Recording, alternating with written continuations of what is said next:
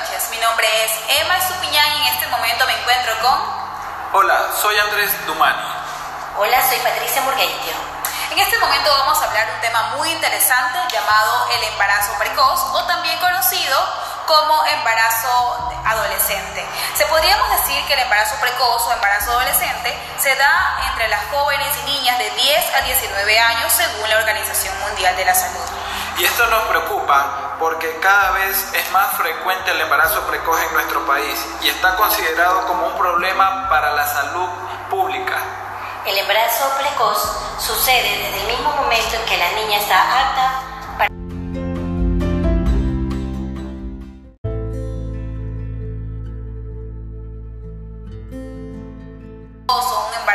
corta edad trae muchas consecuencias, muchos riesgos. Cabe recalcar que en Ecuador 111 niñas por cada mil entre los 15 y 19 años han tenido un embarazo precoz, un embarazo adolescente. Saben que este número sobrepasa los números de Venezuela, Nicaragua, Honduras, Guatemala, donde los números son 92. Imagínense, en Ecuador 111 niñas por cada mil.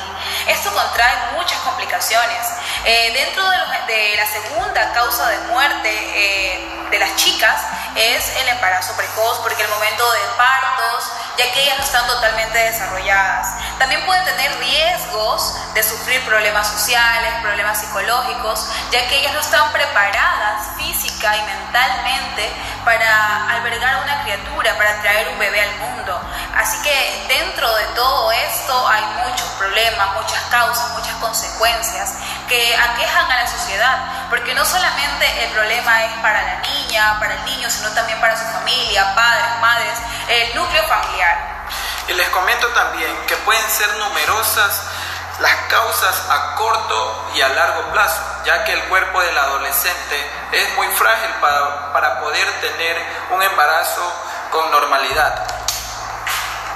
Eh, como sabemos muy bien que aparte del riesgo de perder la vida a la madre, también la puede perder el niño, porque en muchas ocasiones estas madres no son bien alimentadas, ignoran cómo alimentarse, no saben que tienen que tomar vitaminas, eh, calcio, hierro, para fortalecer la vida de la criatura que llevan en su vientre. Claro, no solamente eso, este, también como no tienen los recursos, porque generalmente los problemas de embarazo precoz, embarazo adolescente, se dan dentro de los países de bajos recursos, como te mencionaba antes, Ecuador, Colombia, Perú, que son países que en algunas partes tienen extrema pobreza.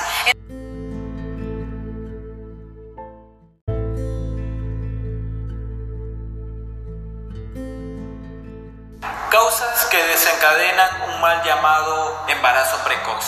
El embarazo precoz es un producto de la patología social, ya sea por pobreza, por temas de violencia, inseguridad, ignorancia sobre el tema, carencias afectivas y demás. Claro, estoy de acuerdo contigo. La pobreza es uno de los factores principales que se dan dentro del embarazo precoz. Eh, dentro de la OMS informa que un millón de niñas, date cuenta, y adolescentes eh, de países pobres, la mayoría salen embarazadas al año. Eh, también otra de las causas podría ser falta de información, tabúes, los padres que a veces no quieren hablar acerca de educación sexual con sus hijos. La verdad, ese es un mal que ha quejado a Ecuador por muchos años porque los padres ven como mal hablar con sus hijos acerca de la sexualidad. Esperemos que dentro de los años vaya cambiando esa situación. También podríamos ver la violencia. Los niños se sienten violentados, jóvenes violentados, y buscan ese, ese, esa afección, esa, esa afectividad fuera del hogar, eh, carencia afectiva le podríamos llamar a eso. Eh, también podemos eh, ver que dentro de las instituciones educativas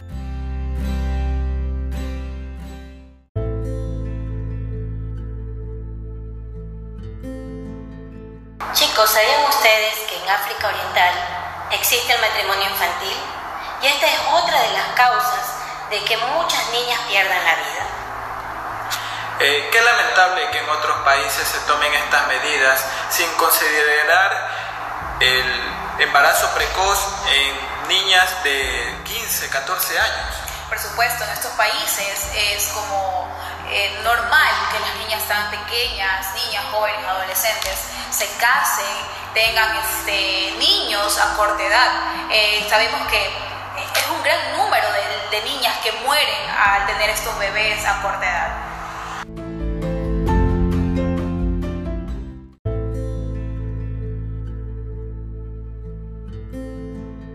Chicos, les voy a comentar el caso de Rosita, le voy a poner el nombre ficticio, es una madre que se dedica a trabajar para poder mantener a sus hijas.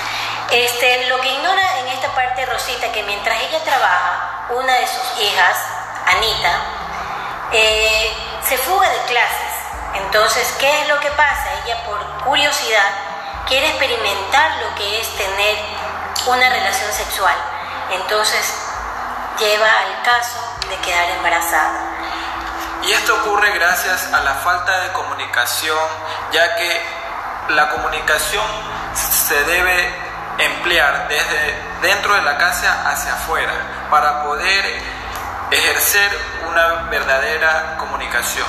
Por supuesto, tienen razón este, al no tener una buena comunicación con su madre, al estar mucho tiempo sola, cae en eso de sentirse sola, de no tener ningún respaldo, nadie alrededor suyo, que miren que termina en un embarazo precoz. Ese es un gran problema. El núcleo familiar se daña. ¿Por qué? Porque la niña, la adolescente, el joven, no tiene ese respaldo, no tiene esas palabras de aliento, no hay alguien que le enseñe, que le explique las situaciones para que no se den estos casos, porque dense cuenta, una niña tan joven, 12 años como que estás contando, este, está dañando su vida. Claro que ahora puede estudiar, puede hacer muchas cosas gracias a, los cambios que ha habido dentro de la sociedad, pero sin embargo este, vemos que, para ella será muy difícil tener un bebé, estudiar, ir a, porque aún el colegio, imagínense, estar en la secundaria, ir a la universidad, lo puede hacer, no vamos a decir que no es así, sí lo puede realizar, pero para ella será un poco más difícil.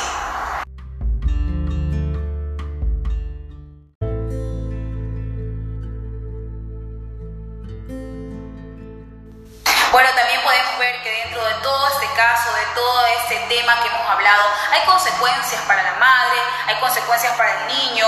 Una consecuencia para la madre podría ser este, complicaciones dentro del parto, ya que son señoritas muy jóvenes que no se han desarrollado totalmente y que podría haber consecuencias, muertes, eh, consecuencias para los niños que no se desarrollen de una manera eh, adecuada, de una manera total, ya que las madres son muy jóvenes, como les mencionaba.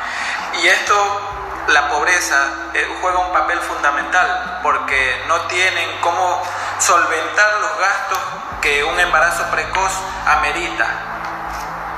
Yo considero que una de las soluciones es informar más a nuestros hijos sobre estos temas que en realidad que no nos avergüence, que lo digamos con tanta naturalidad, que en las escuelas compartan más este tema, que es muy importante.